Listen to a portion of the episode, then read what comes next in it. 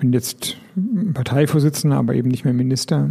Trotzdem habe ich das Gefühl, dass es ähm, Sinn macht, sich jetzt einzumischen. Und ich glaube, das treibt alle um, jetzt nicht nur mich persönlich, sondern das ist manchmal anstrengend, aber wer sich jetzt nicht kümmert um unsere Zeit, um unser Zusammenleben, um unsere Demokratie, der darf dann nicht in fünf Jahren rumjammern, wenn es anders gekommen ist, als man sich das so vorstellt. Und deswegen ist die alles, alles überstrahlt jede Anstrengung, jede nicht geschlafene Nacht, jeden Rückschlag bei irgendwas oder auch jeden Erfolgsmoment, den wir dann haben, überstrahlt die Frage, macht das, ist es, lohnt es sich, ist es sinnvoll? Und diese Frage ist immer mit Ja beantwortet im Moment. Also gar keine, das ist kein, das ist eigentlich gar nicht die Frage. Willkommen im Hotel Matze, dem Interview-Podcast von Mit Vergnügen. Mein Name ist Matze Hielscher und ich treffe mich hier mit großen und kleinen Künstlern und Künstlerinnen, mit schlauen Unternehmern und Unternehmerinnen und smarten Typen und versuche herauszufinden, wie die so ticken.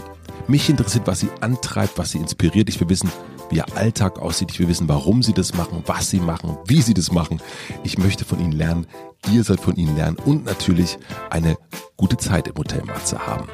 Mein heutiger Gast ist der Bundesvorsitzende der Grünen, Robert Habeck. Eigentlich war Robert Schriftsteller, hat mal allein, mal mit seiner Frau Andrea Bücher geschrieben und gemeinsam, Ausrufezeichen, vier Söhne großgezogen. Schreiben war sein Leben, bevor Politik es wurde. So hat er selbst gesagt.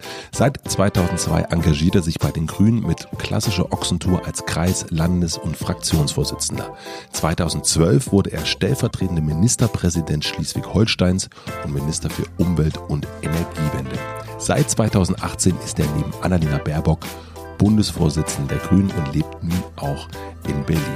Mich hat interessiert, wie es ist, wenn aus einem unabhängigen und eigenständigen Schriftsteller das Aushängeschild einer Partei wird. Ein Aushängeschild, das immer unterwegs ist und auf dessen Kalender zu Ministerpräsidentenzeiten 40 Menschen Zugriff hat. Wie hat er sich verändert? Wie findet er Ruhe und Denkpausen? Wir sprechen über Nachtzüge, über Sprache und ein Buch, das sein Leben verändert hat. Bevor wir das Gespräch hören, möchte ich euch den Supporter vorstellen und das ist Sonos. Ganz neu als Supporter Mutter Matze, aber schon lange bei mir zu Hause.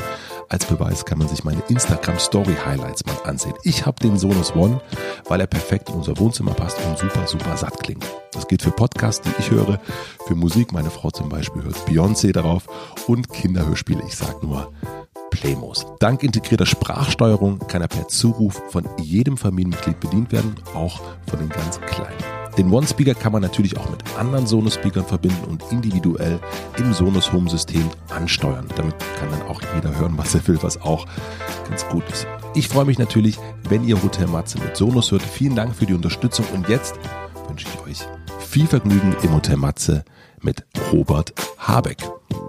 Ja. Ähm, ich höre mich, ich höre dich, glaube ich, auch. Ich sage jetzt mal Hallo und ähm, habe ich das Mikrofon weit genug weg. So Fantastisch. Gut. Ich würde dir sagen, wenn es ähm, nicht so wäre. Ich versuche es natürlich einfach zu machen, damit du so ein bisschen äh, zurück zu Atem findest.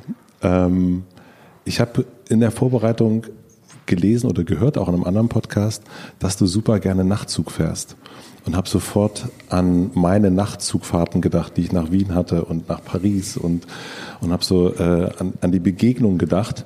Und ich habe mich gefragt, wie das so wäre, wenn ich dich jetzt im Nachtzug treffen würde, in so einem Abteil und du dann so einer von den, damals waren es immer vier, ähm, wie wärst. Wie, was bist du dann so für ein Typ im, im Nachtzug? Es stimmt, ich fahr, erstens fahre ich ganz gerne Zug und ähm, man kann ja Zeit sparen, wenn man auch nachts fährt. Das Blöde ist, es gibt kaum noch Nachtzüge, jedenfalls die großen ja. Strecken in Deutschland und das sind ja meistens innerdeutsche Strecken, die gibt es eigentlich gar nicht mehr. Es gibt einen ganz coolen Zug, der fährt quasi von Stuttgart über das ähm, Ruhrgebiet, also Köln, Düsseldorf, äh, nee, Köln, Bochum, glaube ich, dann über Dortmund, über Bremen. Also fährt einen tierischen Umweg dann nach Hamburg, so dass man, wenn man um 23 Uhr da sich in den Zug legt, morgens um sieben, glaube ich, in Hamburg ist oder kurz vor sieben. Das ist dann quasi Nachtzug, aber kein Abteil. Also ja. kämst du jetzt rein und sagst, hallo, hier ist Robert, dann würde ich erstmal sagen, ja, äh, hallo, hier ist Matze, dann sage ich ja, moin, hier ist Robert, lass mich schlafen. Ja. Ich lege mich auf die andere Seite. Also wenn es cool läuft, kann ich mich auf diesen, auf diese Dreiersitze legen und dann, ich habe mir auf so ein, irgendwann beim Flug mal so eine schwarze Brille da, weißt du, so ein, so ein Dings, das man sich für die Augen macht, besorgt und knüttel mir die Jacke unter den Kopf und dann möchte ich gerne nicht angesprochen werden von dir, wenn ich schlafe. Und bist du, also bist dann nicht so ein gesprächiger Typ sozusagen in so einem. Wenn ich schlafe, versuche ich zu schlafen. Ist ja anstrengend genug, weil ja alle Stunde, alle Dreiviertelstunde irgendwo der Halt ist und dann fällt das Licht rein, das ruckelt so. Aber ich kann mir dann immer einreden, dieses Ruckeln ist Romantik und guck, du fährst im Zug so wie früher und das ist dann so ein bisschen Interrail-Feeling. Aber wenn Matze noch reinkommt und sagt, ey, kann ich mal mit dir reden, würde ich sagen, nee, schönen Dank dafür. Es ist 2.30 Uhr, wir sind irgendwo mitten im Pott. Lass mich in Ruhe. Dennoch hast du ja so eine Nachtzug-Romantik. Also zumindest hörte sich das so an in dem Gespräch. Und wahrscheinlich hast du ja dann auch mal eine, äh, du warst ja noch nicht immer sozusagen jemand, der wenig geschlafen hat, sondern auch der mal früher ein bisschen mehr Zeit hatte, vermutlich. Ähm, kannst du dich so an, hast du so eine Lieblingsnachtzuggeschichte? Also das Schlafen ist ähm, mit den Kindern halt knapp geworden und äh, davor war das, hat das eigentlich nie eine Bedeutung gehabt, aber das ist ja jetzt schon ein paar Jahre her. Meine Kinder sind ja schon wieder groß, aber durch die Kinder ist Schlafen halt ein Wert geworden. Also mhm. jeden Moment, den man hat, sich erholen. Und jetzt ist es so ähnlich. Ne? Also die Veranstaltungen enden häufig 23 Uhr, man geht so ein bisschen aufgewühlt noch ins Hotel legt sich hin und weiß, dass man 6 Uhr den nächsten Zug nehmen muss, also um 5 oder 5.30 Uhr aufstehen muss. Und dann schläft man schon ein mit dem Bewusstsein, es muss jetzt schnell tief runtergehen. Geht bei mir ganz gut, ehrlich gesagt. Verstehe aber auch, warum Leute dann anfangen, äh, technische Hilfsmittel zu nehmen, weil das einfach so ähm, weil Schlaf einfach eine Erholungsphase ist, die der Körper dringend braucht, das spürt man auch. Und auf der anderen Seite ist man immer so emotional aufgekratzt. Das gilt auch beim Zugfahren weil ich mir immer einrede oder mir da sozusagen die Illusion gebe, das ist jetzt der Ruhepunkt des Tages. Es ist quasi romantisch. Mhm. Es ist nicht ätzend und liegst im Zug und bist nicht zu Hause, sondern und es ruckelt und das Bett ist nicht still, sondern das schaukelt sich in den Schlaf. So mache ich mir so eine Fantasie und dann geht's auch ganz gut ähm, schnell ins Unterbewusstsein. Mhm. Ja, wenn ich zurückdenke, also als ich, ich meine, das prägendste wahrscheinlich während der Zugfahrt, äh, Zugfahrerei war halt die Interrail-Phase. Das habe ich zweimal gemacht. Das muss dann 89, 90, 91 gewesen sein. Also für die, die das hören, schon im letzten Jahrtausend war es ja auch faktisch. Ähm, Wo bist du hingefahren? Einmal durch den Balkan, also quer rum, ja. und einmal durch Skandinavien quer rum, wobei der Balkan das wildere war. Und ähm, ich weiß, dass ich dann mal irgendwann aufgewacht bin mit lauter Leuten, die dann ihre Hühner und ihre ihr Geflügel in Körben allerdings mit im Abteil hatten. Ich weiß aber nicht mehr, ob ich von dem Geschrei oder Flügelschlagen aufgewacht bin oder nicht, sondern nur auf einmal schoben die mich weg und sagten, hier, du kannst hier nicht mehr liegen. Dann wachte ich auf und es waren tatsächlich sieben Leute im Abteil und ich hatte drei Sitze besetzt. Das habe ich aber gar nicht mitgekriegt. War dann aber total nett. Ich glaube, die haben sogar Eier abgegeben, die wir dann da gegessen haben im Abteil. Ich hätte mal äh, meine, einer meiner romantischsten, oder romantisch war es dann auch gar nicht so sehr, äh, Nachtzugfahrten war mit einem ich weiß gar nicht, was dann die richtige Bezeichnung für ihn äh, beruflich ist, aber er hat eine Familienaufstellung mit uns im Abteil gemacht. Krass. Und das war, äh, das war wirklich beeindruckend. Das war so ein, so ein Gandalf mit so ganz langen weißen Haaren und ähm, der hat dann einmal sozusagen meine Familiengeschichte auseinandergenommen. Und das ist mir, oder ich auch mal mit dem Autoschlepper bin ich auch mal mitgefahren, der dann erzählt hat, wie er sozusagen ähm, Autos von A nach B ähm, illegalerweise bringt. Und das fand ich immer so, man trifft da andere Arten von Menschen, die man so im Alltag nicht so trifft. Also das fand ich immer sehr schön. Das ist jetzt im Zug auch noch so, wenn man möchte, dass man mit dem mit der Person nebenan ja, redet. Das war bei mir eher beim Trampen. Ich bin früher viel getrennt und ähm, ist auch ein paar Mal knapp gewesen. Was also, heißt knapp? Ja, die haben mich halt angemacht. Also waren halt Männer in dem Fall und da habe ich dann zum ersten Mal begriffen, wie sich das wohl richtig anfühlen muss, wenn man als Frau permanent angemacht wird. So häufig passiert mir das ja nicht, aber war halt richtig äh, offensiv. Ne? Weißt du schon, was du heute machen willst und Hand aufs Knie und willst du mit zu mir kommen und so und dann habe ich gesagt, nee, danke, aber die nächste Radstätte würde ich gerne wieder aussteigen. So. Ähm, aber war eben auch Gespräche mit Leuten, also ich weiß, ich bin mal lang mit einem Fleischer, der in so einer Druckerkolonne oder im Akkord mitgearbeitet hat, gefahren, der mir dann erzählt hat, wie sich, wie viel Geld er verdient. Der, der hatte richtig irgendwie viel Geld verdient, jedenfalls hat er das gesagt. Aber auch was das ähm, an körperlicher Anstrengung bedeutet und eben auch an äh, moralische Anstrengung. Ne? Also wenn du dann in der Stunde, keine Ahnung, was 200 Tiere tötest, das sind halt, also das macht was mit der Seele, glaube ich. Und das habe ich schon bewusst gewusst, bevor ich dann Landwirtschaftsminister wurde mhm. und für Schlachthöfe zuständig war. Aber es ist spannend, dann so jemanden zu treffen. Ja, ne? also genau. also die, die, genau, die, die Erfahrung in, in quasi unkontrollierten Situationen auf einmal eng mit Menschen zu sein, ist schon eine besondere. Kann auch manchmal nervig sein, aber wer weiß, vielleicht bin ich für die ja auch nervig. Wie ist es für dich in Berlin? jetzt? So, du bist seit Sommer hier, ne?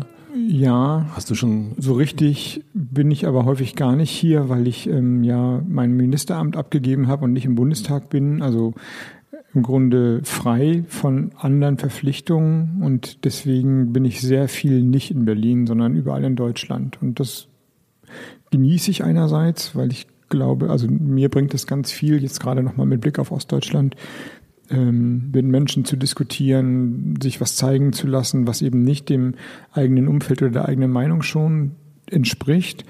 Aber es ist natürlich auf eine Art auch anstrengend. Also dieses Zugfahren, über das wir gerade sprachen, die vielen Nächte in Hotels, das viele Leben aus dem Koffer hat, was großes Freies, so begreife ich es auch, inklusive Nachtfahrten, hat aber auch natürlich ähm, das weiß man ja, Urlaube sind eben manchmal auch anstrengend. Und das ist jetzt noch nicht mal Urlaub, weil ich permanent reden muss. Und keiner will von mir nur, dass ich zuhöre, sondern immer gleich eine Antwort haben. Mhm.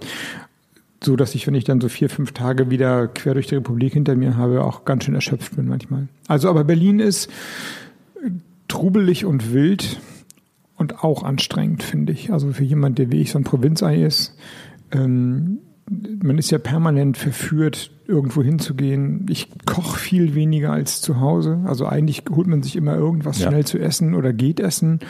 Und dieses Kochen, Gemüse schnippeln, halbe Stunde, Stunde warten, bis ähm, das Risotto durch ist oder so, das sind ja auch so Ruhepole im Tag. Und äh, die sind ja nochmal ganz anders Ruhepole, als eine halbe Stunde zu warten, bis der italienische Kellner das Essen bringt, wo du immer in der Öffentlichkeit bist. Und so, also auf einer, auf einer ganz ähm, tiefen Ebene ist so eine Großstadt viel fordernder als ein Leben nicht in der Großstadt.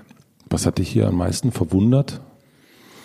Dass das Leben in der Provinz keine Rolle spielt. Also jetzt im politischen Umfeld. Ich habe das bei mir am krassesten gemerkt. Ja, früher habe ich Bücher geschrieben und es gab ein Leben, wo ich Schriftsteller war und meine Familie mit meiner Frau zusammen vom Schreiben ernähren konnte. Aber die letzten zehn Jahre war ich Berufspolitiker, Fraktionsvorsitzender, Minister, und der, der ich politisch geworden bin, bin ich wahrscheinlich eher dadurch geworden und die Erfahrungen, die ich gesammelt habe, eher dadurch geworden, hat ja aber keine Sau interessiert. Als ich hier in Berlin war, war ich wieder der Philosoph und Schriftsteller, als wäre ich gerade von der Uni gekommen. Also ach so, also dieses so ein so ach so, also dass man nicht wusste, wer du bist oder was. Naja, du die wissen das, aber es glaube ich spielt keine, hat keine Rolle gespielt. Also dass man aus dem konkreten Doing bei der Umsetzung von Prozessen kommt, dass ich also ich weiß, als ich hier, ich hatte ja mal so ein kleines Ding, als ich bei Twitter und Facebook ausgestiegen mhm. bin und dann hieß es, der erste Sturm, den Habeck aushalten muss.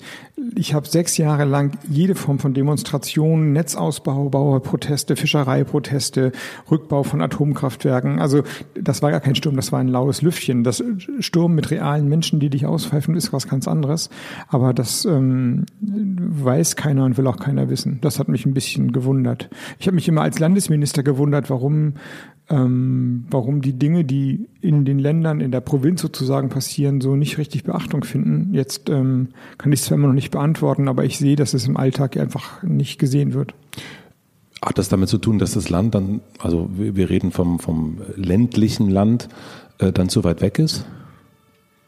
Keine Ahnung. Also ich wenn man jetzt, jetzt gucken glaube, wir hier raus, wir sehen quasi den Hauptbahnhof, wenn, wenn jetzt ein paar Häuser nicht davor wären, aber aber am Wochenende fahren natürlich auch viele Berliner jetzt nach Brandenburg. Ja, es geht ja um Politik mhm. und ich glaube, es gibt schon so eine ähm, Art ähm, übersteigerte Relevanz, Selbsteinschätzung oder so. Also was, was hier diskutiert wird, was hier in diesem Berliner Regierungskarree Thema ist, das ist das Thema. Und ähm, und manchmal gibt es ja schon in Konk also der Wolf, ja, um mal ein Thema zu nehmen, das regt alle ganz fürchterlich auf, ist ja auch sehr aufregend auf eine Art, aber dass Landesministerien schon längst dabei sind, Lösungen zu finden und die teilweise gefunden haben, dass da der Sturm der Entrüstung schon Jahre vorher war, ähm, das spielt dann nicht so eine Rolle, sondern es schwappt dann auf einmal hierher und dann ist es ganz wichtig, beziehungsweise Sachen, die nicht hierher schwappen, sind nicht so wichtig.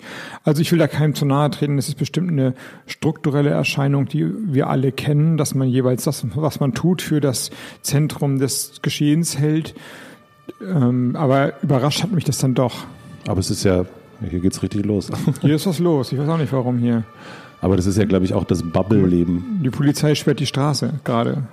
Also Ach, scheint, äh, oh, das schon wirklich scheint hier mehr zu sein. Die ganze, ganze Straße ist hier dicht. Also für die, die es jetzt hören, aber nicht aus dem Fenster gucken können, wir gucken hier gerade auf die Invalidenstraße, die zum Hauptbahnhof führt, eigentlich eine vierspurige Straße, hören dauernd Blaulicht und jetzt stellen sich die Peterwagen gerade quer, was immer da los ist. Wir machen jetzt weiter. Wir machen jetzt einfach weiter. Wenn du auf dem Land unterwegs bist, du hast das erst erzählt, dass sozusagen für dich es einerseits ermüdend auch ist, andererseits du aber diesen Kontakt, dass der dir auch sehr wichtig ist. Kann, habe ich so richtig verstanden? Ja, ermüdend würde ich, also ich Also, bin natürlich die müde, aber es ist anstrengend oder Ja. fordernd. Äh, Nicht ermüdend im Sinne von, oder es ermüdet mich aber, Ja. jetzt hör mal auf zu nerven oder so, sondern ich, ich will das ja eigentlich. Ja, ich, ähm, hast du mit eine Geschichte oder eine, eine, was dir zuletzt passiert ist, was dich dann, was du hier nicht so erleben würdest in der Großstadt?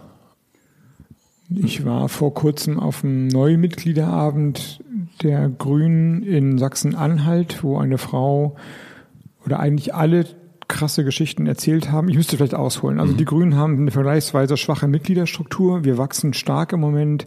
Wir wachsen besonders stark erfreulicherweise und erstaunlicherweise in Ostdeutschland, weil jetzt auch Leute eintreten, die sich zuvor nicht so getraut haben. Und nun kenne ich das. Ich glaube, das kennen alle von allen Parteien, nicht nur bei den Grünen. Sich zu einer Partei zu bekennen, ist irgendwie schwierig. Also das da einzutreten und zu sagen, ich bin jetzt ein Liberaler, und dann sagen alle, ach, du findest jetzt alles, was die sagen, gut und dann muss man sich dafür verantworten. Das ist immer ein Schritt.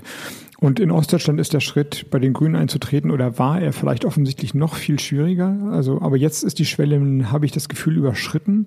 Und sehr viele Leute, viel, viel mehr treten ein, prozentual gesehen, als im Westen. Bei knapp 30 Prozent Zugewachs im letzten Jahr lagen wir. Also es ist wirklich enorm, was da passiert.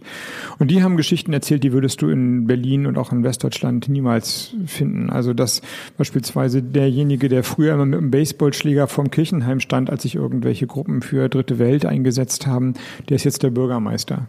Und die Frau sagte, okay, nur dass du weißt, wie sich das anfühlt, uns werden regelmäßig die Reifen aufgestochen, weil wir Grüne sind. Aber an wen soll ich mich wenden? An den Typen mit dem Baseballschläger, der jetzt Bürgermeister ist? Also das, deswegen habe ich so lange gezögert. Aber jetzt bin ich satt. Jetzt will ich dann doch irgendwie mich politisch einmischen. Solche Geschichten erlebst du in der Provinz und die erlebst du nicht in Berlin. Ich komme ursprünglich aus Südbrandenburg. Ähm, Ah. was Elsterwerda ist der größere Ort. Und äh, das Heimatdorf, ähm, ich habe das auch schon mal im Podcast erzählt, Gröden, ähm, das hatte äh, bei der vorletzten Bundestagswahl, bei der vorletzten Wahl die, die das höchste rechte Wählerspektrum, wie sagt man das, die, Ja, äh, Anteil.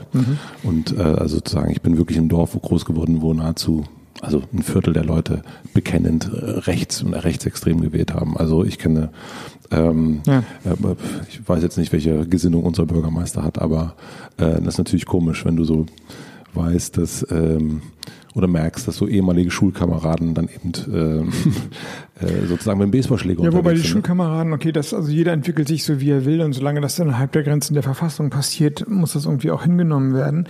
Aber dass man kein Ver Vertrauen mehr zu staatlichen Institutionen hat, das ist natürlich, Das ist schwierig. ja, das ist wirklich schwierig. Also wenn du glaubst oder befürchten musst, dass diejenigen, die dir helfen sollen, Polizei, Gerichtsbarkeit, Staatsanwaltschaft, Bürgermeister, dir eben nicht helfen, und zwar nicht, weil sie es nicht können, sondern weil sie es nicht wollen, dann ähm, hüllt sich natürlich ein Grundvertrauen in die Demokratie aus. Also da äh, ähm, da hat sich bei uns auch in der Partei was gewandelt, ne? weil wir ja auch aus so einer systemfernen, kritischen Ecke kommen, aber jetzt ganz klar sagen, Verteidigung der Verfassung, Rechtsstaatlichkeit, Gewaltmonopol muss beim Staater liegen, eben nicht auf der Straße. Und ähm, das setzt aber eben auch voraus, dass die staatlichen Institutionen und die Menschen, die da arbeiten, auf dem fest auf dem Boden des Grundgesetzes stehen. Wie hältst du das aus? Angemacht oder angefeindet zu werden? Nee, also ich meine, du bist jetzt hier, du bist in diesem, in, in dieser äh, Hauptstadtpolitik, äh, du erlebst hier super viele Sachen, du kommst nicht mehr zum Risotto sozusagen und äh, du fährst dann raus, erlebst dann so etwas, erlebst eine Ungerechtigkeit. Auf der anderen Seite erlebst du auch einen Zuwachs für die Partei. Also es ist ja auch also äh, ein Rucksack, der sozusagen in einem Nachtzugabteil relativ äh, groß, groß, groß ist, ja. Ja, ähm, unterm Strich ist es ein Privileg, gerade jetzt Politik machen zu dürfen an dieser dann relativ herausgehobenen Stelle. Also ist ja relativ nur, ne? Im Grunde habe ich ja selbst die vergleichsweise kleine, aber doch konkrete Verantwortung für Dinge wirklich abgegeben. Und ähm, bin jetzt Parteivorsitzender, aber eben nicht mehr Minister. Trotzdem habe ich das Gefühl, dass es ähm, Sinn macht, sich jetzt einzumischen. Und ich glaube, das treibt alle um, jetzt nicht nur mich persönlich, sondern das ist manchmal anstrengend, aber wer sich jetzt nicht kümmert um unsere Zeit, um unser Zusammenleben, um unsere Demokratie, der darf dann nicht in fünf Jahren rumjammern, wenn es anders gekommen ist, als man sich das so vorstellt. Und deswegen ist die alles, alles überstrahlt jede Anstrengung, jede nicht geschlafene Nacht, jeden Rückschlag bei irgendwas oder auch jeden Erfolgsmoment, den wir dann haben, überstrahlt die Frage, macht das, ist es, lohnt es sich, ist es sinnvoll? Und diese Frage ist immer mit Ja beantwortet im Moment. Also gar keine, das ist kein, das ist eigentlich gar nicht die Frage. Also du hast gar nicht, also schiebst du das so weg? Also ich meine, letzten Endes, man, äh, man, man, man fängt was Neues an, man ändert sein Leben, eine neue Lebensphase äh, fängt an, sozusagen die politische Phase und dann geht man so rein und irgendwann merkt man ja, oh, wow, also hier ist ja auch was in der Ecke und da ist ja auch was in der Ecke und im nächsten Zimmer, also das ist der Wald vor lauter Bäumen. Nee, das ist eigentlich auch gar nicht mal eine Überraschung, dass es viel Arbeit ist und dass ähm, das Feld der Politik von der Außen- und Donald Trump-Politik bis zu der Frage, ob wir Mikroplastik aus den Gewässern irgendwann wieder rauskriegen, ein mhm. großes ist. Das ist keine Überraschung. Ich habe ja. ja schon gesagt, ich bin seit zehn Jahren dabei und ähm, weiß auch, wie die Radieschen von unten aussehen. Also das ist alles kein, das ist nicht die Überraschung. Man muss halt mit diesen krassen emotionalen Brüchen und Ansprüchen klarkommen. Mit deinen eigenen oder mit denen? Mit dem, was man so erlebt. Also wenn man, ähm, ich, ich glaube, das, was Annalena Baerbock und ich, mit der ich das jetzt vor allem hier mache, uns vorgenommen haben, ist, ähm, sich nicht zu verstecken, im gewissen Sinne mit dem hohen, manchmal höchsten Einsatz zu agieren. Und das heißt eben auch die Person oder den Menschen dahinter mit seinen Hoffnungen, mit seinen Fehlern, mit seinen Erwartungen wie mit seinen Enttäuschungen sichtbar zu machen, damit man nicht dieses Gefühl hat, äh, das geht hier nur um äh, den Lautstärkeregler für ein Parteiprogramm. Also eigentlich könnte man hier auch ein Valomat hinsetzen und der würde das genauso gut machen. Das eben nicht. Und das heißt eben, dass wir viel preisgeben und ähm, auch viel einstecken. Und ähm, das ist, das ähm, fordert ein. Also wenn die dann die Kritiken, also wenn, ne, das ist ja nicht nur so, dass wir hochgeschrieben werden, alle loben uns, sondern dann werden auch eben negative Sachen gemacht. Ja, und die heißen dann aber nicht, der Beschluss auf Seite 73 Absatz 4 ist nicht besonders gut durchdacht, sondern der heißt, der Mensch kann das nicht oder will das nicht können oder ist da doof oder so etwas. Und klar macht das was mit einem, also da muss man halt immer ein bisschen schlucken. Aber noch einmal, die Sinnfrage hält das alles im Lot. Also uns ist bewusst, mir und Annalena ganz sicher, äh, warum wir das machen. Und ein Stück weit ist es halt ähm, auch der Einsatz, also wenn wir, wenn wir das schon sozusagen so, so hoch das eigene Tun äh, über die Sinnfrage begründen, dann ist das andere auch nicht so wichtig. Also da muss man weder den Erfolg hoch, also als Eitelkeits, als Eitelkeit nehmen, noch den Misserfolg als persönliches Versagen, sondern wir sind halt Teil einer Auseinandersetzung und wir wollen diese Auseinandersetzung und ähm, das ist sinnhaft, egal wie es ausgeht. Wie kann ich mir die Gespräche zwischen euch beiden dann vorstellen? Also wenn ihr euch trefft und das ist ja auch so ein Abkommen, was man dann trifft und sagt, okay, wir, wir ziehen das jetzt durch. Also ja, ich würde sagen, so normal, wie man ähm, sich das nur vorstellen kann. Also ähm, Klar gibt es auch mal Gespräche, die dann vielleicht etwas besonders sind, weil wir beide dann uns zurückziehen und irgendwo was essen gehen oder durch den Park laufen und dann mal Dinge bereden, die man nicht im Normalen bereden würde. Deswegen würde ich davon auch nichts erzählen, aber ich würde mal sagen, 80 Prozent unserer Gespräche sind ist geteilter Alltag. Wir sitzen nebeneinander an Tischen, wo wir Sitzungen leiten und dann tuscheln wir uns ins Ohr und sagen, guck mal, das kannst du doch am Wochenende mal weiter drippeln oder da übernimmst du mal oder ähm, das ist doch das, was wir vor 14 Tagen bes besprochen haben. Jetzt wird doch die Chance, das mal rauszugeben.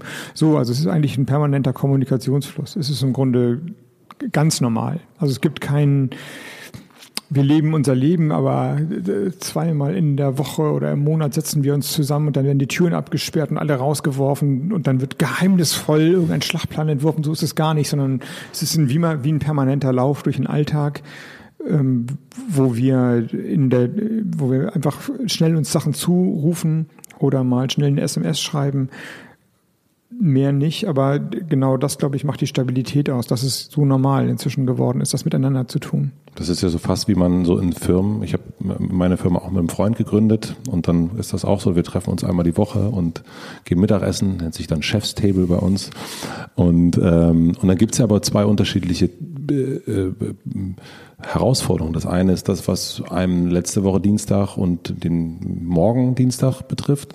Und dann gibt's aber, und das machen wir dann immer ähm, zweimal im Jahr, dann fahren wir irgendwo in die Berge oder sonst wohin und besprechen die Sachen, die sozusagen so nicht nicht letzte Woche oder nächste Woche passieren können, sondern so versuchen das Ganze äh, von oben zu betrachten und nicht ganz so in, im Alltag drin zu sein. Wie macht ihr das?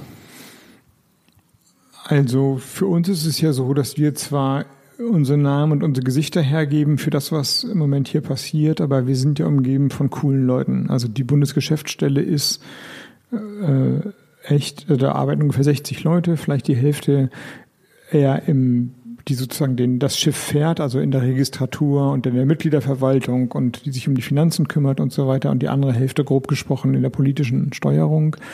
Und äh, wir haben das Glück, dass wir mit all den Leuten also fantastische Kollegen und Mitarbeiter haben. Das heißt, so richtig nur wir beide alleine auf den Bergen ist es eigentlich nie, sondern wenn sind es immer fünf bis zehn Leute um uns rum und das ist wie eine große WG, die versucht, ein Ding zusammenzudrehen, so ungefähr.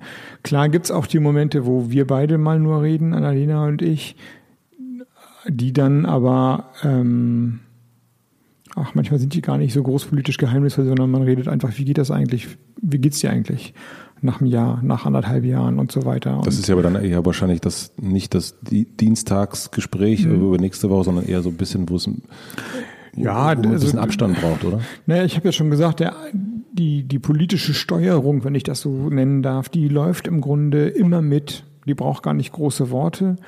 Und wenn wir uns dann mal Momente zusammennehmen, frei nehmen oder frei haben und man denkt, jetzt passiert aber der große strategische Paukenschlag, dann wird es eigentlich völlig unterlaufen, weil man einfach nur, also was sozusagen nicht passiert im Alltag, ist ja mal zu fragen, findest du eigentlich genug Zeit für deine Familie, wie geht's dir eigentlich und so weiter.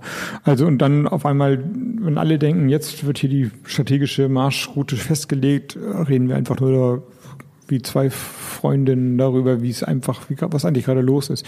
Also das ist alles gar nicht geheimnisvoll, außer dass Menschen sich normal verstehen und irgendwie pfleglich miteinander umgehen, ist ein Geheimnis. Aber das wäre schon ziemlich traurig, wenn Politik so weit auf den Hund gekommen ist, dass das, was wir beide machen, was außergewöhnlich ist. Und eigentlich ist es das Normalste von der Welt, glaube ich. Und glaubt sie auch. Und erlaubst du dir, trotz dem Dienst, den du jetzt äh, tust, oh Gott. Ja, doch, äh, stimmt schon. Ähm, äh, erlaubst du dir auch sowas wie nach Hause zu kommen und zu jammern und zu sagen, boah, weißt du was, das, also nicht konkret, ne? Ich weiß, dass, das nicht, dass du das nicht sagen kannst, aber äh, so, so man, wenn man so Schuld hat und macht und und also so, ich würde gerne auch gleich nochmal über dein über dein Zeitmanagement sprechen, das was mich sehr interessiert. Aber so erlaubst du dir das in dieser Zeit? Ja, aber das ist ja auch das ist ganz normal. Also natürlich gibt es das, dass man nachher nach Hause kommt und sagt, pff, statt 20 Uhr hat die Sitzung jetzt wieder bis 22 Uhr gedacht, gedauert. Und wofür? War das jetzt toll? Nee. Bin ich zu Wort gekommen? Nee. Bin ich zu Wort gekommen? Hab meinen Punkt gemacht? Nee. War der Abend toll? Nee, war ein Scheißabend. Und jetzt gehe ich entweder joggen oder gucke einen Film an oder so. Und aber gut, das ist, ich meine, das, das ist ja nicht wirklich anders als jeder Mensch im Beruf. Der kommt auch mal nach Hause und sagt, heute nur Elend, so langweilig. Und dann ist auch der Rechner abgestürzt und das Dokument ist auch noch futsch gewesen. Also klar gibt's auch Momente der schlechten Laune. Aber die sind dann nach zehn Minuten auch wieder vorbei. Was hilft dir dann? Das ist, also ich meine, wenn ich schlechte Laune habe, brauche ich nicht dann Wenn ich gut bin, hilft mir tatsächlich, das ist in der Tat cool in Berlin, besser als auf dem Land, dass es ja eigentlich immer hell ist, nochmal tatsächlich eine Runde laufen zu gehen. Also joggen? Joggen, so eine Stunde, da ich wohne in der Nähe von äh, Kreuzberg oder in Kreuzberg, dann einmal rund um Kreuzberg sozusagen, Landwehrkanal hoch und so, aber leider muss ich zugeben, dass ich nicht immer die innere Disziplin habe, das dann zu tun. Also der Vorsatz steht wahrscheinlich, aber es ist wie alle Vorsätze einer, der bestenfalls zu 50 Prozent äh, durchgehalten wird. Das hilft mir aber am meisten tatsächlich so einen Tag ähm, zurückzulassen und klar, weiß auch jeder, wenn man es dann gemacht hat, also du kommst um 22 Uhr nach Hause und besiegst deinen inneren Schweinehund und um 23 Uhr fängst du an zu duschen und um 23.30 Uhr hast du echt gute Laune und schläfst dann auch wie ein Baby.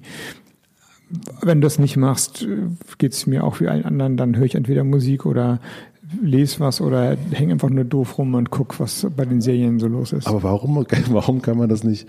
Also das ist ja wirklich, man, man kennt ja das, also man weiß, mir geht's scheiße, ich muss jetzt, ich muss, man weiß, man muss eigentlich laufen gehen oder, oder Risotto kochen und man macht's aber nicht.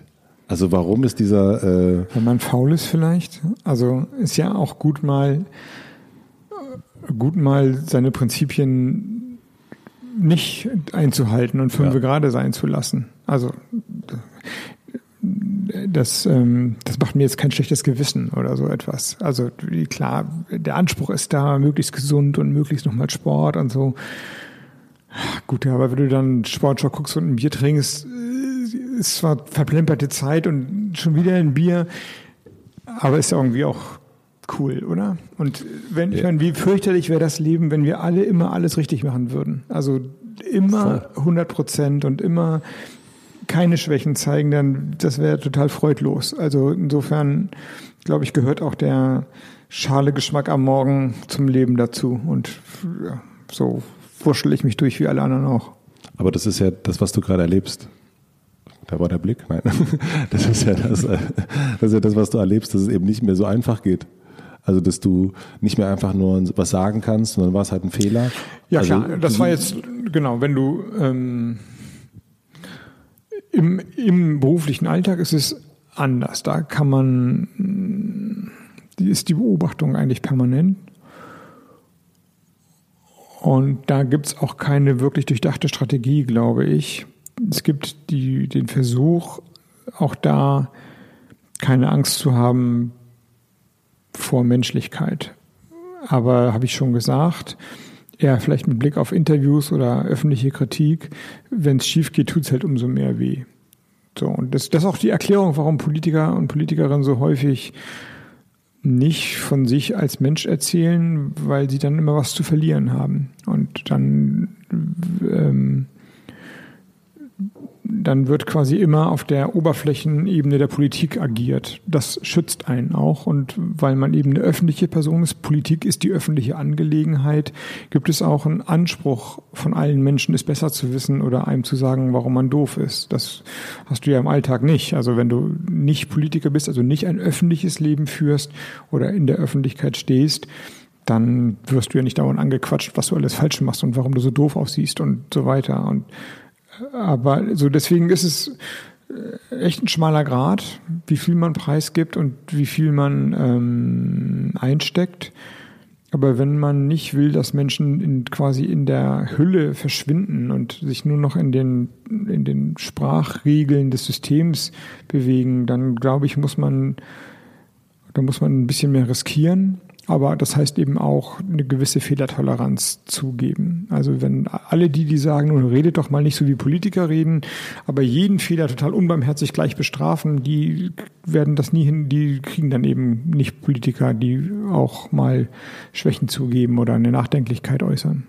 Was sagen die Leute in deinem näheren Umfeld, die dich, das muss jetzt nicht unbedingt die Familie sein, sondern die dich wirklich lange kennen, wir reden von Sandkastenfreunden, ja. Schulfreunden mhm. und so mhm. weiter, wenn die dich jetzt sehen, was sagen die, wenn du die jetzt fragst? Ich weiß nicht, ob du das machst, wo du dich verändert hast. Nee, frage ich nicht. Wenn ich die sehe, dann reden wir über alles Mögliche, also aber nicht über mich. Das ist ja das Coole, dass die Freunde, die mich lange kennen, nicht Teil, das auch nicht wissen wollen, was hier so gerade in Berlin abgeht. Es geht mir eher um die so eine, äh, gar nicht im, im äh, Werten, sondern einfach zu, zu sagen, guck mal, hey mal, also so, du bist viel besser. Äh, Matze, du bist viel besser vielleicht geworden im Interview führen. Letzt vor zwei Jahren da hast du noch total rumgestottert. Jetzt kannst du einen geraden Satz reden, ist eigentlich ganz cool.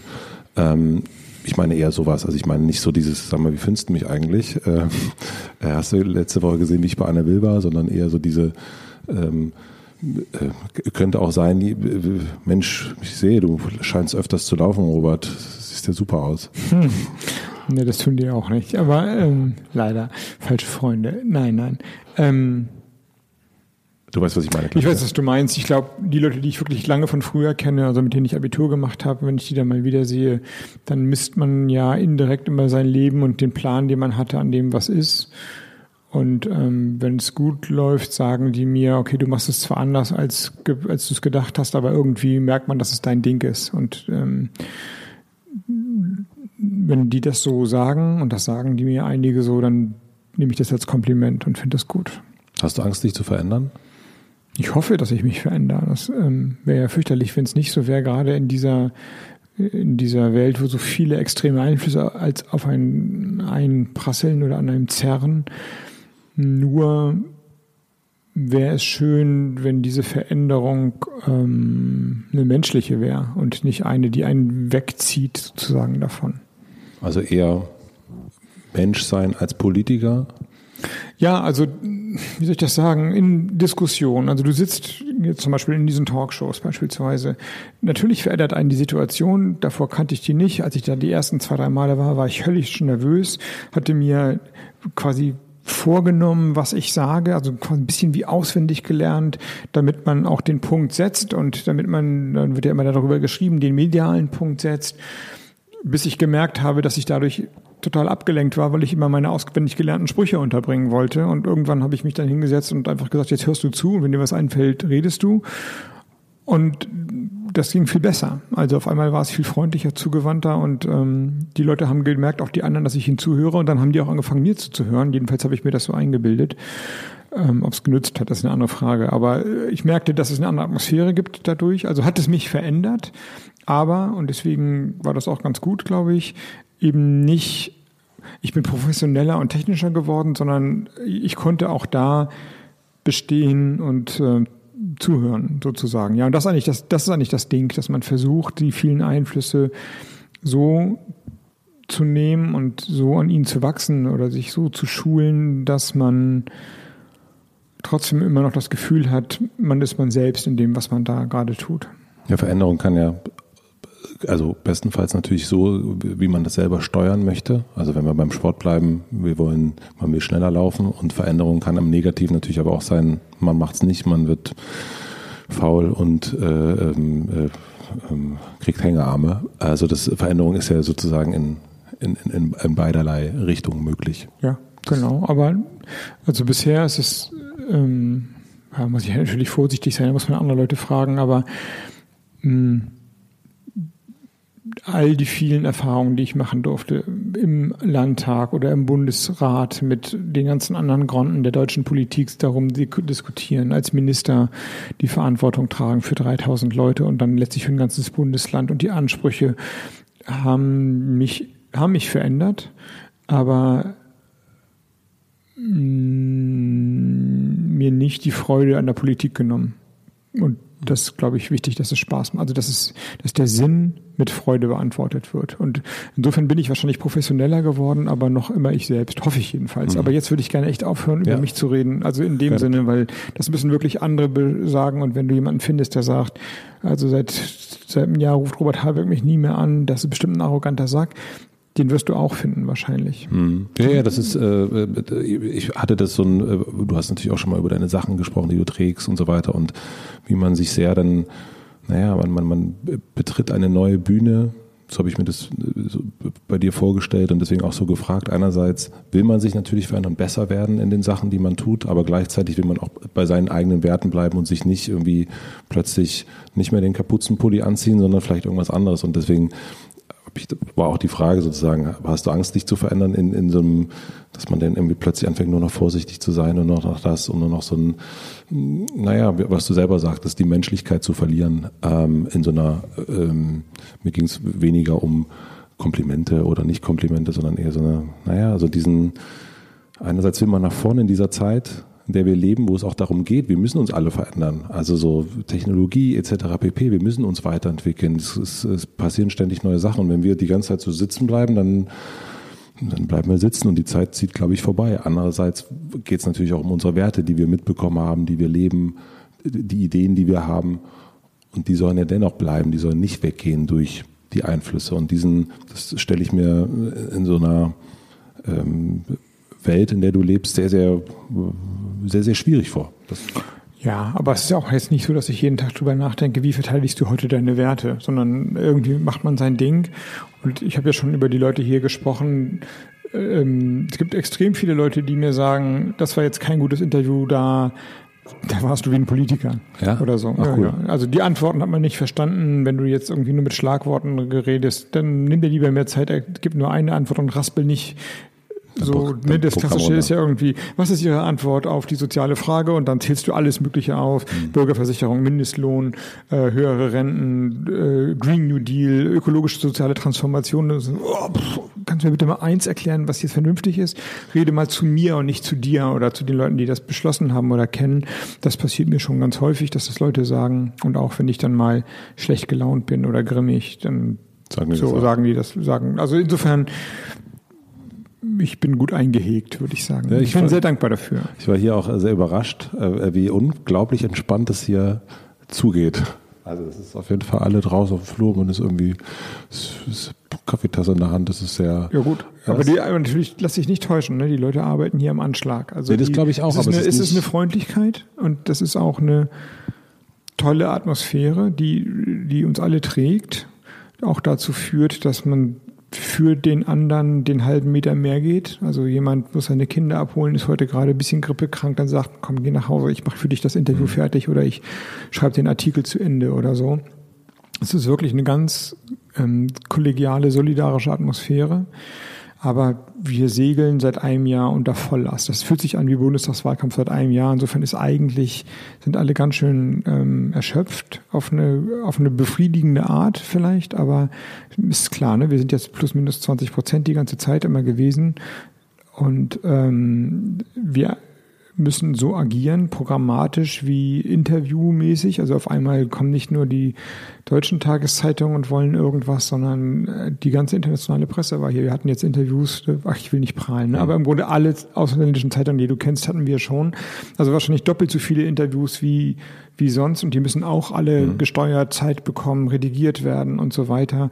Wir haben nicht mehr den Luxus zu sagen, ach, wir haben da mal eine Idee, sondern es wird sofort gesagt, ach, ihr seid ja möglicherweise eine Regierungspartei, trägt denn die Idee? Also man kann nicht mehr einen so raushauen. Das heißt, bevor man eine Idee zum, muss man sie, muss sie zum Konzept werden, da müssen Leute daran arbeiten und so ist es eben auch. Und all die Leute, die du hier mit Kaffeetassen aus den Büros kommen siehst, ähm, kommen früh und gehen spät und ähm, hauen ganz schön rein. Mhm. Und wir haben eben, ne, wir haben 20 Prozent und jetzt 75.000 Mitglieder, was so viel ist wie nie.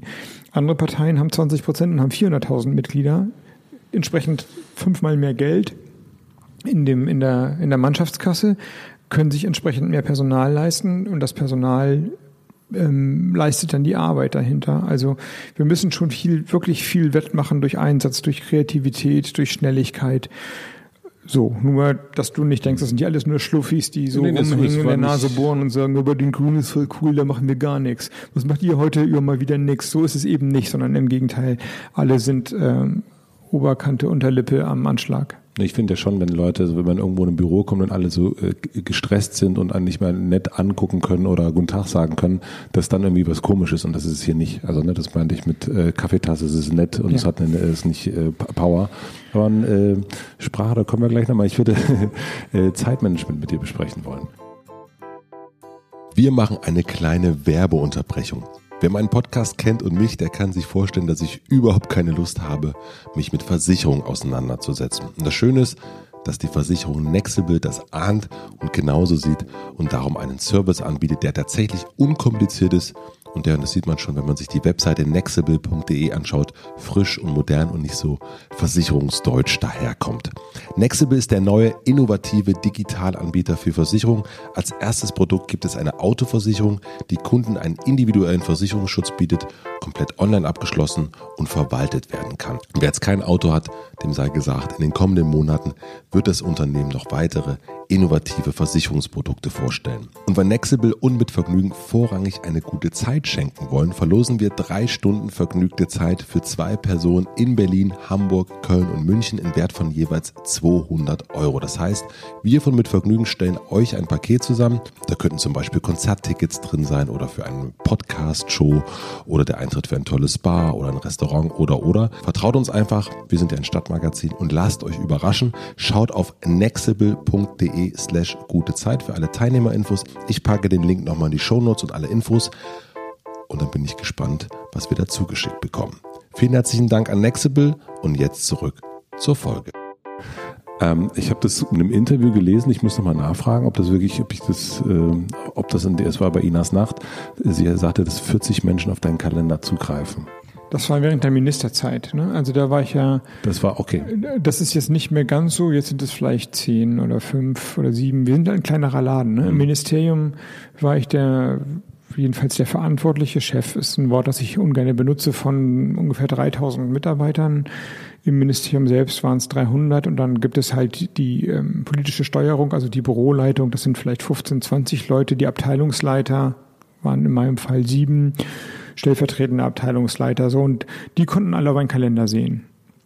Die konnten da nicht alle reinschreiben, das konnten vielleicht nur drei oder vier, das wäre auch sonst Chaos geworden, aber die konnten genau sehen, die mussten auch sehen, wann ist er eigentlich wo. Also die, die Presseabteilung musste sehen, wann ich bin, können die mich jetzt anrufen, um irgendwas zu klären. Die ähm, Referatsleiter mussten sehen, wann haben sie, wann hat er Zeit für Rücksprachen. So, und dann sehen die aber natürlich auch die Einträge, die man ja teilweise verschlüsseln kann, aber dann weiß man ja auch, ah, verschlüsselter Eintrag heißt, er macht irgendwas und ich soll das nicht sehen. Ähm, also da sieht jeder, wann du kommst und wann du gehst und was du am Wochenende machst. Und wenn ich da reingeschrieben habe und das nicht verschlüsselt habe, heute Abend Kino mit meinem irgendjemandem Freund, Sohn, Kollegen, dann weiß das jeder. Also eigentlich war es so den ganzen Tag über von 40 Leuten nachvollziehbar und die Situation, dass ich irgendwo war, wo ich dachte, nun weiß es echt gar keiner mehr, irgendwo im Zug oder auf einer Hallig, so, dann wurde ich angerufen und gesagt, nein, wie ist es auf der Hallig? Und dann so, wieso kannst du jetzt das Telefon gucken? Nee, nee, nee, habe ich doch in deinem Kalender gerade gesehen. Du bist doch gerade da und da. Aber ich beeile mich mal schnell. Du willst bestimmt gleich was essen. Wie gesagt, wieso willst du gleich was essen? Naja, ich weiß doch, steht doch 13.30 Uhr Mittagessen. So, und das war 13.20 Uhr. Also das ist schon, äh, am Anfang gewöhnungsbedürftig gewesen, dass man wie ferngesteuert war. Jetzt habe ich mich daran gewöhnt. Wie das ist halt nicht nur eine Last, ne? Also das muss man ja umgekehrt sehen. Da sitzen auch 30, 40 Leute, die darauf aufpassen, dass du keine Fehler machst, dass der Tag funktioniert, dass du pünktlich da bist, dass ähm, dass die Leute, wenn der Zug Verspätung hat, wissen, dass der Zug Verspätung hat. Also das, das ist ja ein Netz um, von Menschen um einen rum, das einen schützt und trägt. Klar, für mich selbst ist das manchmal so ein bisschen viel Netz, weil ich gerne im Nachtzug liege und denke, mach hier halt dein Ding, Robert. Rage Against the Machine, du allein im Nachtzug, das ist das Eigentliche. Aber so kann es halt nicht funktionieren. Dafür ist es halt ein viel zu komplexes Leben. Ab wann geht dein Tag hier mit dem Kalender los? Also ab wann? Ähm ja, das hängt ein bisschen immer davon ab, wo ich bin. Ähm, ich würde sagen, in Berlin ab 7.30 Uhr beruflich, dann fange ich an, sozusagen die, die Nachrichten richtig zu scannen und nicht nur so ähm, zu überfliegen. Wenn ich nicht in Berlin bin, ist es in der Regel so, dass ja auch die anderen Veranstaltungen, Interviews immer um neun oder so, wenn der Büroalltag losgeht, anfängt. Und meistens muss ich dann morgens den Anlauf nehmen. Dann ist in der Regel, nehme ich so den Zug immer plus minus sechs und fahre dann von Wuppertal nach, äh, weiß ich nicht was, Hannover oder so, um mhm. dann um neun Uhr da zu sein. Wann stehst du auf? Also wenn wir so von einem äh, halbwegs Alltag sprechen? Halb sieben. Halb sieben? Würde ich denken, ja. Und was, wie, Plus minus, ne? Aber so halb sieben ist eigentlich der Moment. Und wie sieht die, so die erste Stunde bei dir aus? Ähm, wenn ich joggen gehe, dann lieber abends. Morgens bin ich echt, das meine ich gerne. Aber manchmal passiert's, wenn ich abends nicht joggen war. Mhm. Sonst ähm, sieht die erste halbe Stunde so aus: erstmal Kaffee holen und ähm, Nachrichten lesen. Und dann ergibt sich aus den Nachrichten meistens schon das erste Simson-Schreiben, manchmal mit Annalena eine Abstimmung. Dann duschen, dann gibt es meistens schon die ersten Telefonkonferenzen. Wir sind halt so organisiert, dass wir immer so Morgenlagen haben. Und dann geht man los hier Berlin zum Büro oder fährt mit der S-Bahn zum Büro oder wenn es dann unterwegs ist, stützt sich halt in die nächsten Termine.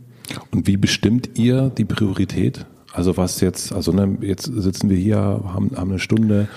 Ähm, wo, an welcher Stelle, also hast du dein Team trainieren müssen? Haben die dich trainiert? Wie, wie, wie kann ich mir das vorstellen? Was ich meine, du könntest jetzt wahrscheinlich in dieser Stunde wahnsinnig viele andere Sachen machen und das kommt dann aber das rein, weil es irgendwann im letzten Jahr haben wir das irgendwann mal ausgemacht. So, genau so ist es. Ich habe heute Abend eine Veranstaltung, muss mich eigentlich noch vorbereiten und ähm, eigentlich passt es mir jetzt gar nicht so ganz gut, mit dir zu reden, mhm. weil ich mich eigentlich noch vorbereiten muss. Mhm. Aber haben wir halt verabredet. Und das war vor, wann immer wir das verabredet mhm. haben, vom halben Jahr eben nicht klar, wie wenig Zeit ich in den Tagen davor hatte. Sonst hätte ich die Vorbereitung ja schon gestern und vorgestern machen können.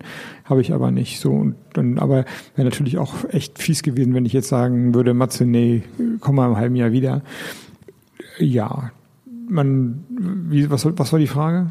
Die Frage war eigentlich so, wie du die Prioritäten setzt oder so. wo wie ihr die bestimmt. Also ich meine, naja, die, die verabredeten Termine, wir versuchen schon Lücken im Kalender zu lassen, dass genug Reaktionszeit für den Tag da bleibt. Aber die verabredeten Termine halten wir natürlich. Also außer hm. irgendwas ganz fürchterliches oder Krankheiten passieren. Aber da geht keiner leichtfertig mit um dass man sagt, nö, passt mir nicht, ach, bist halt aus Stuttgart gekommen, kannst gleich wieder wegfahren, tut mir leid, war die Reise umsonst. So, das gibt's eigentlich gar nicht.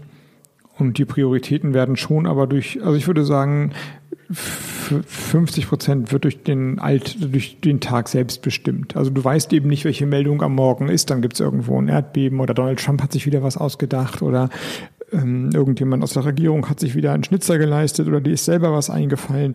Und dann pflegt man das so ein in den Tag und sagt, guck mal, jetzt wäre es doch super, die Idee in einem Interview unterzubringen und dann sagen Leute, ja, aber das Interview können wir heute eigentlich nicht geben, denn du hast ja schon drei andere Interviews, aber in dem kannst du es unterbringen. Oder hebt ihr das für morgen auf oder gib es an den und den, dann kann er es machen oder sie es machen. Und so wird das so ein bisschen abgesprochen über den Tag. Also du bist äh, auf jeden Fall Interviewer.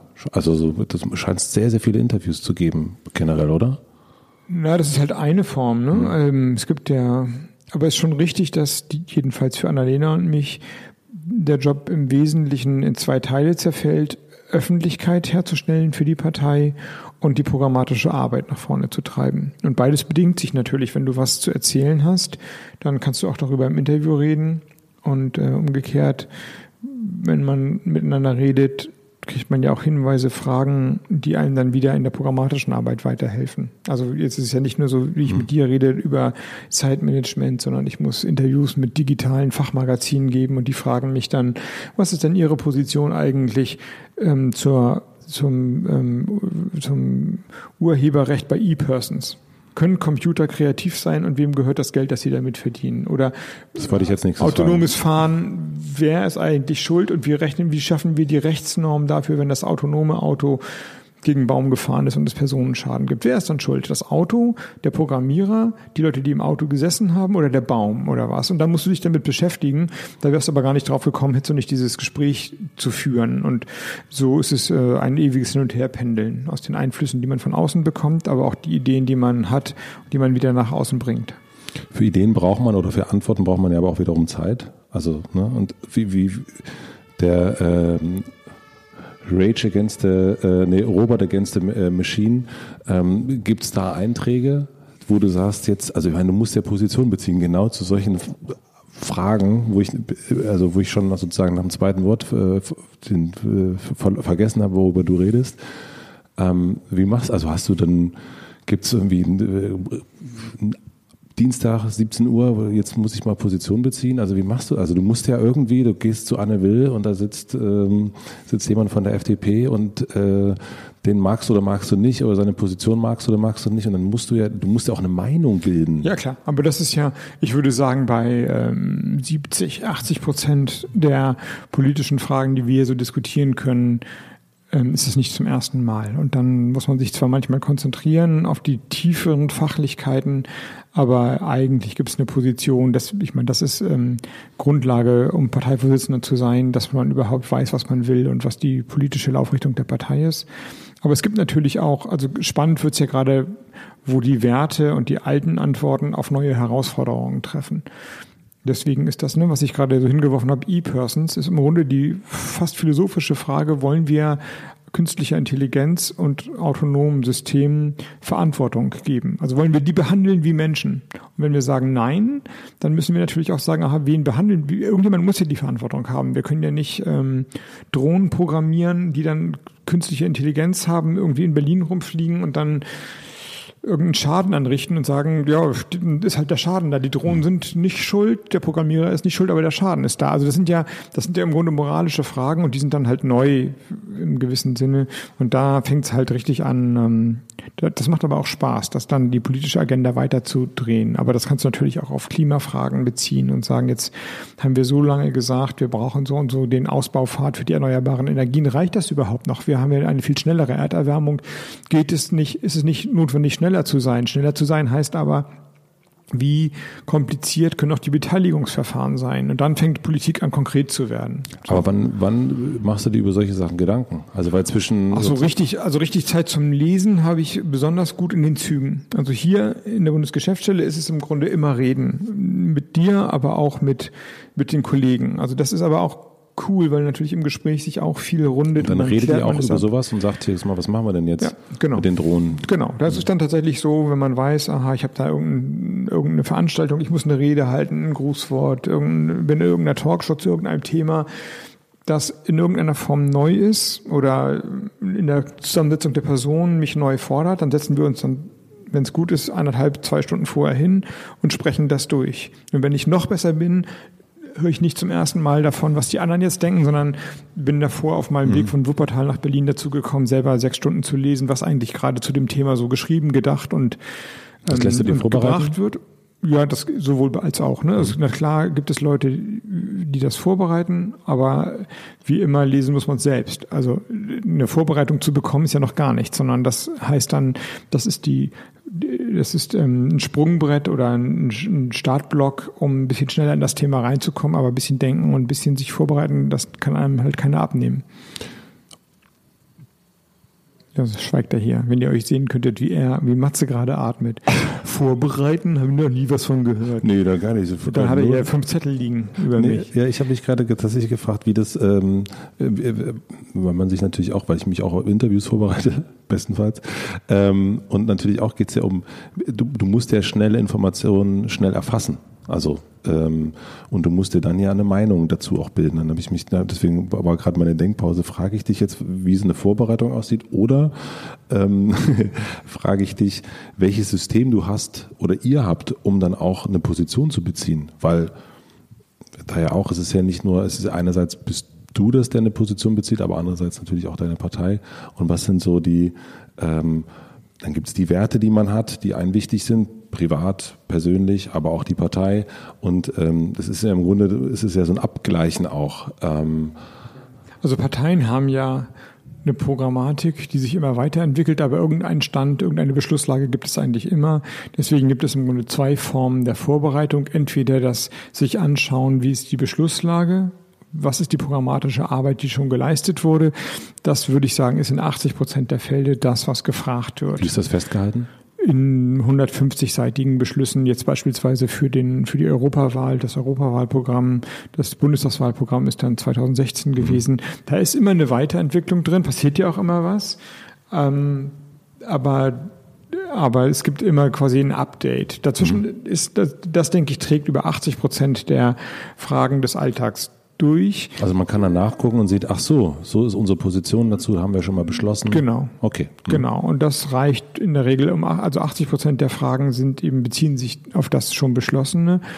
Die 20 Prozent andere, die dadurch entstehen, dass einfach Dinge passieren, die nicht vorhergesehen sind, dass sich neue technische Entwicklungen ergeben, neue politische Konstellationen ergeben, irgendjemand irgendwo einen Vorschlag macht, die sind die eigentlich spannenden und die sind dann quasi die Transferleistung darüber hinaus.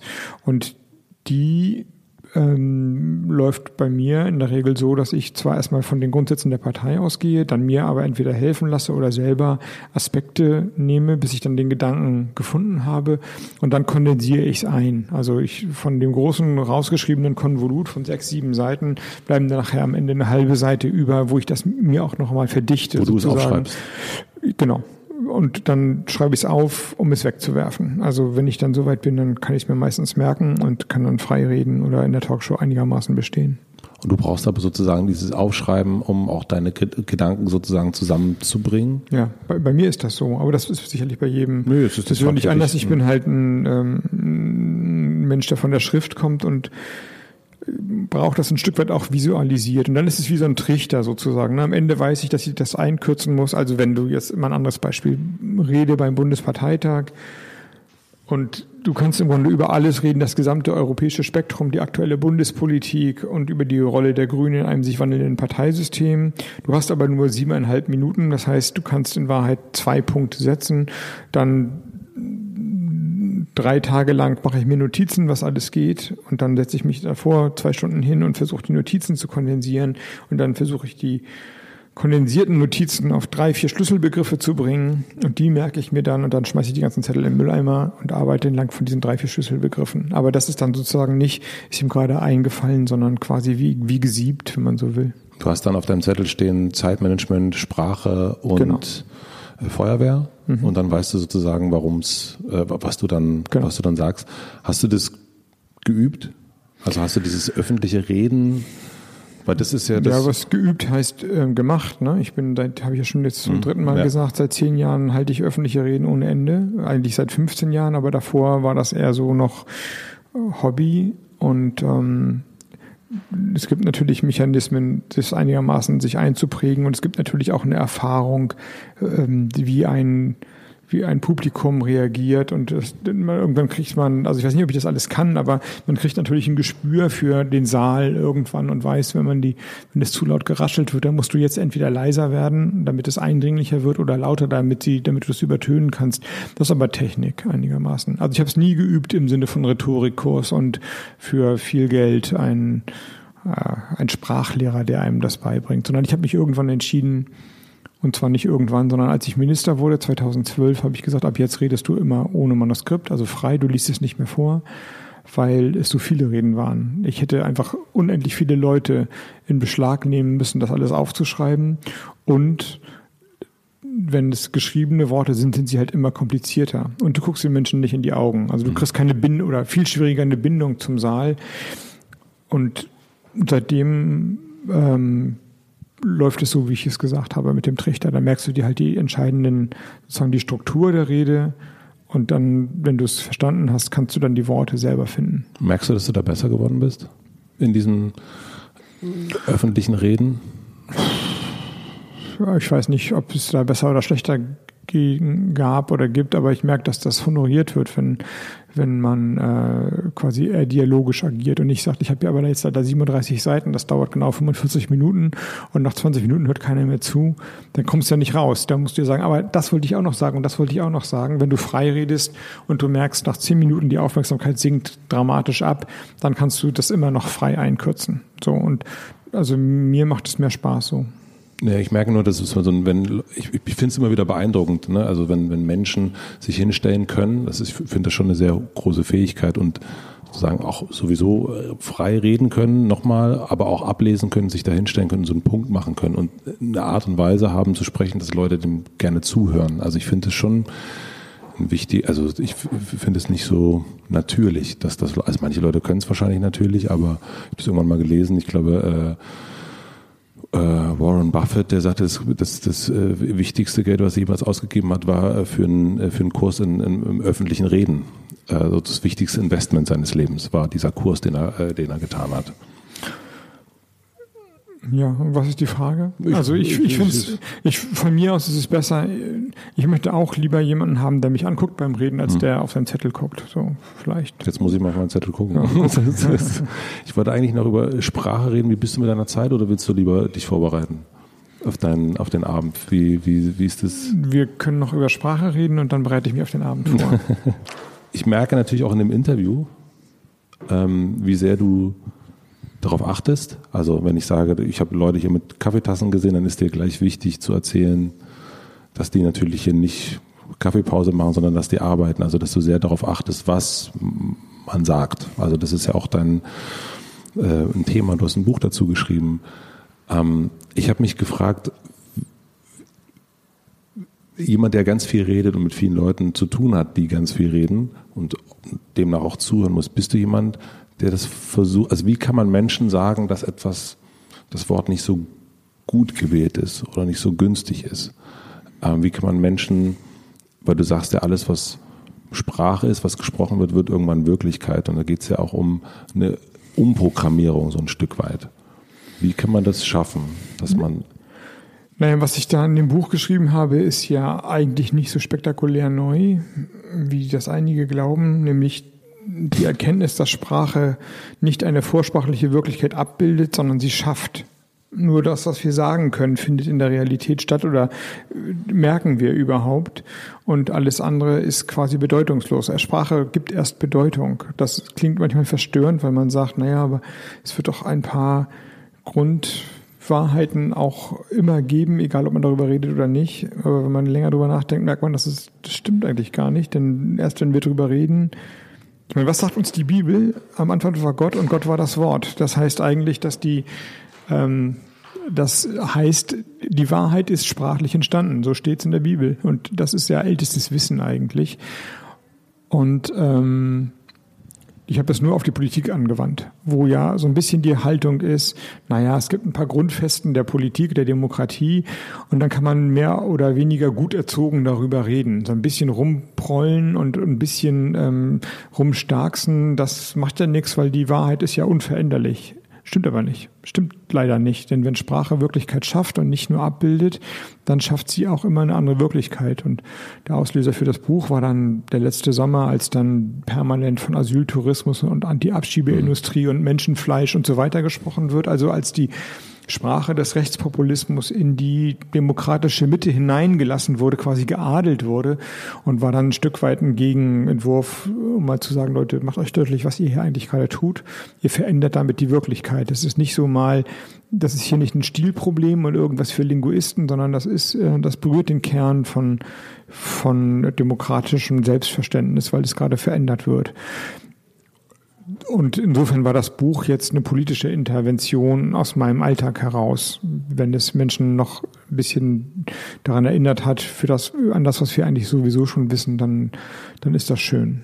Also versuchst du Menschen dahingehend auch so ein Vorbild zu sein oder sie darauf hinzuweisen, dass gewisse Worte, du sagst zum Beispiel, du bist, siehst dich nicht als eine, oder siehst die Grünen nicht als Volkspartei, versuchst du das damit so ein bisschen zu verändern? Ich das schaffe ich natürlich auch nicht immer, aber ich versuche darüber nachzudenken, welche Konnotationen Worte auslösen oder welche sie haben. Finde es aber richtig, die Worte nicht preiszugeben. Wir haben das ja häufig gehabt bei der Frage, dürfen linke oder grüne Politiker das Wort Heimat benutzen? Das kann man auf Patriotismus, auf Deutschland, auf Verantwortung, auf Leistung und so weiter mhm. beziehen. Alles Worte, die politisch umkämpft sind. Leistung neoliberal, Verantwortung konservativ, Deutschland irgendwie auch schon dreimal durch den Wolf gedreht und so weiter und so fort. Aber wenn das richtig ist, was ich versucht habe zu sagen, dass Sprache Wirklichkeit schafft, dann ist die Verwendung des Wortes und die Aufladung mit dem Kontext entscheidend darüber, was wir darunter verstehen. Also wenn man sagt, Deutschland ist für mich ähm, ähm, muffig, national, nationalistisch und ähm, irgendwie dumpf. Oder wenn du sagst, Deutschland ist für mich cool, zugewandt und lässig, hast du zwei Bilder von Deutschland gezeichnet und beides mal mit dem Wort Deutschland verbunden. Und je interessanter oder je mehr Zustimmung du für deine Interpretation gewinnst, umso mehr wird Deutschland auch so. Das ist, das ist eine politische, es ist ein Wettbewerb, es ist eine Auseinandersetzung. Deswegen würde ich immer sagen, die Worte nicht preisgeben, sondern darum ringen, sie mit der Bedeutung mit in die Wirklichkeit zu bringen, die sie für dich haben sollen. Das ist, das nennt man Demokratie, würde ich denken. Und auf der anderen Ebene finde ich es wichtig, dass bis zu einer gewissen Grenze, die habe ich versucht in dem Buch zu beschreiben, das Verständnis für die andere Sichtweise Grundvoraussetzung ist, dass ein Gespräch gelingen kann. Also selbst Positionen, die mir schwerfallen, versuche ich so zu übersetzen, warum redet er jetzt so? Was ist sein Argument? Das versuche ich, das gelingt mir auch nicht immer, aber als ich Landwirtschaftsminister in Schleswig-Holstein war, war das erste Jahr ein total konfrontatives. Ich habe gesagt, jetzt bin ich guter Landwirtschaftsminister, ich habe ich habe jetzt die Macht, ich habe das Recht und jetzt läuft das so, wie ich das will. Lief aber überhaupt nicht so, weil die Bauern voll dagegen waren. Und die Bauern haben gesagt, blöder grüner Landwirtschaftsminister, jetzt werden wir mal zeigen, der hat auch keine Ahnung. Und dann hat es tierisch geknallt und ähm, war nicht klar, wer am Ende Gewinner oder Verlierer ist. Und dann haben wir beide die Strategie geändert und ich habe gesagt, wenn ihr schon mir nicht zuhört, dann versuche ich mal aus eurem Blickwinkel zu argumentieren. Also an, zu verstehen, dass ihr mich doof finden müsst, weil alles, was ich euch jetzt vorschreibe, euch das Familieneinkommen schmälert. Und ich akzeptiere, dass ihr sagt, ich will meine Familie ernähren können. Und wenn du uns jetzt nochmal einen Hektar mit wegnimmst äh, von den Gewässern oder Pestizide verbietest oder Kunstdünger verbietest oder sagen wir, sagst, wir sollen weniger Tiere haben, dann kostet uns das Geld. Und zwar relevant viel Geld. Und dann, das verstehe ich. Wenn ich also will, dass ihr das macht, muss ich euch irgendwas geben, was das Einkommen gleich sein lässt. Und als wir dann so weit waren, also als ich quasi aus ihrer Perspektive argumentiert habe und Sie auch einige jedenfalls bereit waren zu sagen, naja, Umweltschutz und Artenvielfalt ist ja eigentlich nichts Schlimmes, das wollen wir ja auch, haben wir über das Wie der Lösungen gesprochen. Und das ist eigentlich ganz, ein ganz gutes Beispiel dafür, dass mal, äh, bevor man sich anbrüllt, die Perspektive des anderen kurz einzunehmen, um dann seine eigene Argumentation zu überprüfen, eine ganz gute Übung ist. Würdest du versuchen, mit dem Mann aus Sachsen-Anhalt ein Gespräch anzufangen? Ja, Klar, also ich rede mit jedem Bürgermeister. Es gibt eine Grenze halt, wo ein Gespräch ähm, nicht mehr möglich ist. Das ist genau die Grenze, die das Buch aufzeigt, wo nämlich das Gespräch nicht ermöglicht werden soll. Also diese vielen Begriffe aus dem Rechtspopulismus, die sollen ja kein Gespräch ermöglichen, sondern Menschen vom Gespräch ausschließen. Das mhm. ist die Grenze zu totalitärer Sprache. Wenn, wenn Sprache Auseinandersetzung um Alternativen, Widerstreit, Gegenworte, auch durchaus scharfes Ringen bedeutet, jederzeit und immer. Das muss man ertragen können. Wenn Sprache so eingesetzt wird, dass Menschen gruppenbezogen nicht mehr beteiligt werden sollen an dem Gespräch, dann ist die Grenze zum Rassismus überschritten. Und das muss man einfach auch sagen und sagen, auf der, hier sind die Voraussetzungen für ein strittiges Gespräch nicht mehr gegeben. Bis dahin würde ich gehen. Die okay. Grenze wiederum muss allerdings gehalten werden, weil wir sonst ähm, den, die, die Grundannahme für Demokratie verlieren. Ich habe noch drei ganz schnelle Fragen fürs Ende. Dann ist, dann ist, unser, dann ist unser Gespräch zu Ende. Ähm, welches Buch sollte man lesen, wenn man sein Leben verändern möchte?